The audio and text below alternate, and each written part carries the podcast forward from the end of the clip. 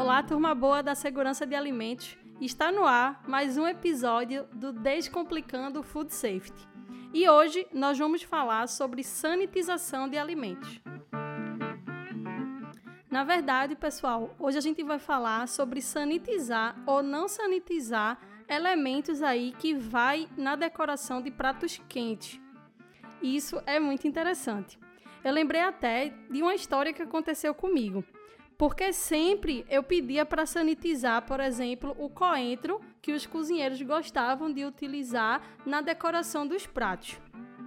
Era uma mini guerra dentro da cozinha, porque os cozinheiros usavam coentro e outras especiarias para decorar, por exemplo, macarrão, purê, e daí, se o prato era quente, era realmente necessário fazer a sanitização dos itens?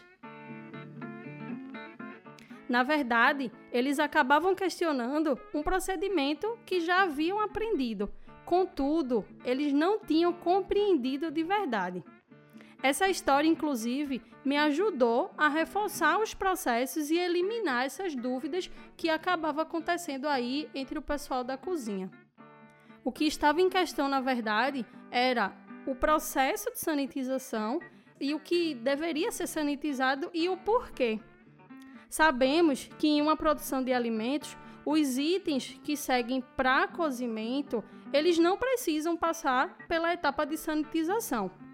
Isso porque existe ali o controle térmico né, do fogo, da temperatura, e se ela chegar a 74 graus, ela garante a eliminação dos riscos que pode ter ali naquele alimento.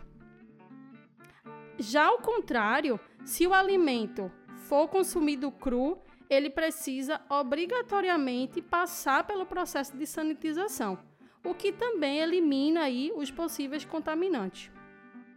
O caso em questão, lá do meu exemplo, é prato quente e decoração crua, né? No caso, decoração fria, como normalmente a gente chama. E nesse caso, o processo de sanitização tem que existir para que não ocorra a nossa famosa contaminação cruzada. Duas coisas também, pessoal, é de se chamar atenção nesse contexto. Primeiro, se você for fazer algum tipo de refogado, que normalmente se usa coentro, outras especiarias, algumas verduras, é mais seguro fazer a sanitização, mesmo que vá para o fogo. Mas por que, nesse caso, é importante fazer a sanitização? Porque o processo de refogar, ele às vezes é muito rápido e nem sempre garante que a, que a temperatura adequada seja atingida para matar, por exemplo, os micro-organismos.